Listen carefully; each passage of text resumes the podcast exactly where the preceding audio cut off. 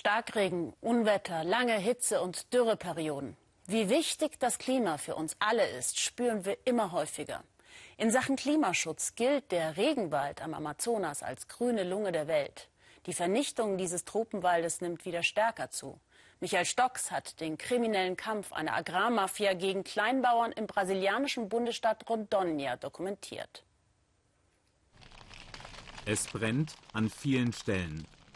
Mit dem Umweltaktivisten Eliseo Bersacola unterwegs im Bundesstaat Rondônia im südlichen Amazonien. Feuerland in Südamerika bekommt hier eine komplett neue Bedeutung. Die Bilder dieser Tragödie versucht Eliseo einzufangen und die Information darüber den Behörden durchzugeben. Was sich noch bewegen kann, versucht dem Inferno zu entkommen. Ein beißender Geruch liegt in der Luft. Alles für mehr Weiden. Das Szenario Amazonien wird verbrannt und abgeholzt. Ein Teil des Waldes stirbt den sofortigen Verbrennungstod. Einzelne Bäume, die erstmal überstehen, fallen später. Und viele Tiere kommen um. Darum geht es. Wo noch vor kurzem Urwald stand, ist alles platt für Soja. Lkw mit Agrargut donnern auf der Bundesstraße zwischen Regenwald und Anbauflächen hin und her. Immer größer werden die Weiden für die Rinder. Am Rande der Regenwaldschutzgebiete leben einige Kleinbauern, wie Ederson und seine Frau. Eliseo erklärt ihnen hier, dass um ihren kleinen Hof herum die Agrarmafia immer härter zuschlägt. Die beiden wissen es längst. Sie haben schon Morddrohungen bekommen, sollen die Gegend schnellstens verlassen. Die Lage ist mehr als kompliziert. Wir leben mit der Bedrohung, dass ständig jemand kommen könnte, um dir dein Leben zu nehmen. Ederson führt Eliseo in den Wald, der seitdem er Kind ist, sein Zuhause ist und sein Arbeitsplatz. Vom Wald lebt er und er schützt ihn. Er ist Gummizapfer. Diese Bäume, die ihm den Kautschuk liefern, den er später verkauft, sind ihm fast schon heilig. Aber schon ein kleines Stück tiefer im Wald zeigt sich, dass sich hier vor kurzem auch andere Menschen bewegt haben. Spuren der Umweltverbrecher. Systematisch gehen die hier vor, erklären die beiden, schlagen erst kleine Wege in das Dickicht, um dann vorher auf der Karte festgelegte Parzellen aus dem Waldgebiet zu rauben. Das hier ist die Stelle, wo sie durchgegangen sind, wo sie Wege markiert haben. Das sind Leute, die sich auskennen, Forstwirte und Topografen. Sie setzen hier Markierungen, mit denen sie Parzellen einteilen, die sie später illegal als nutzbares Land verkaufen wollen. Dahinter steckt eine mafiöse Organisation, die diese Verbrechen verübt. Aus der Luft wird deutlich, was Eliseo meint. Kahle Stellen im Regenwald, das sind die Parzellen, die illegal verkauft werden sollen und mit dem Feuer entsprechend vorbereitet werden. Nach dem Motto ist doch eh schon kaputt, also kann man dieses Gebiet auch landwirtschaftlich nutzen.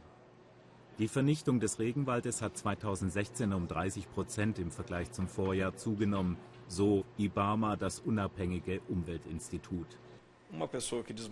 Das Problem ist, wenn wir heute jemanden bei einer illegalen Abholzung erwischen, dann ist der oft beim nächsten Mal wieder dabei.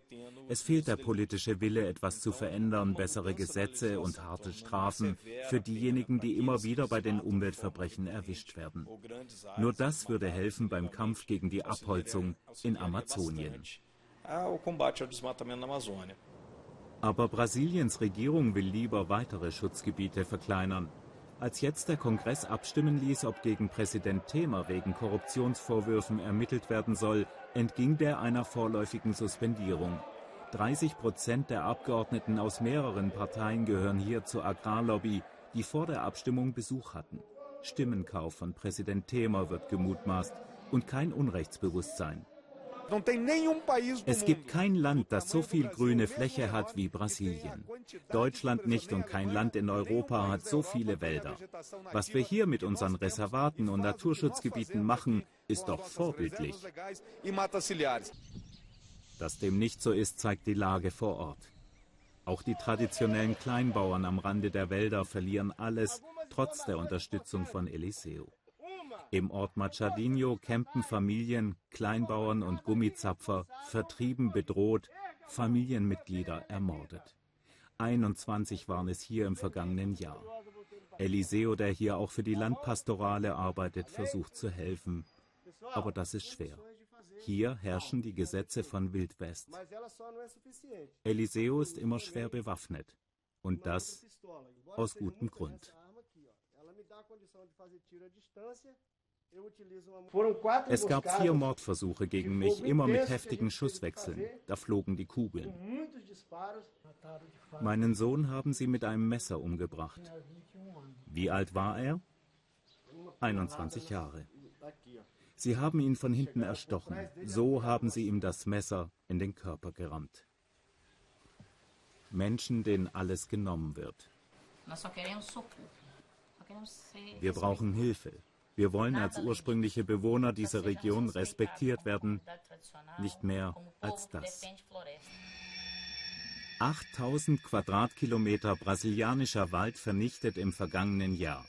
Das entspricht der neunfachen Größe Berlins. Die kahlen Stellen im Amazonas-Regenwald werden immer größer. Absurd. Für die kurzfristige Sicherung von Nahrungsmitteln zerstören wir unsere langfristige Lebensgrundlage.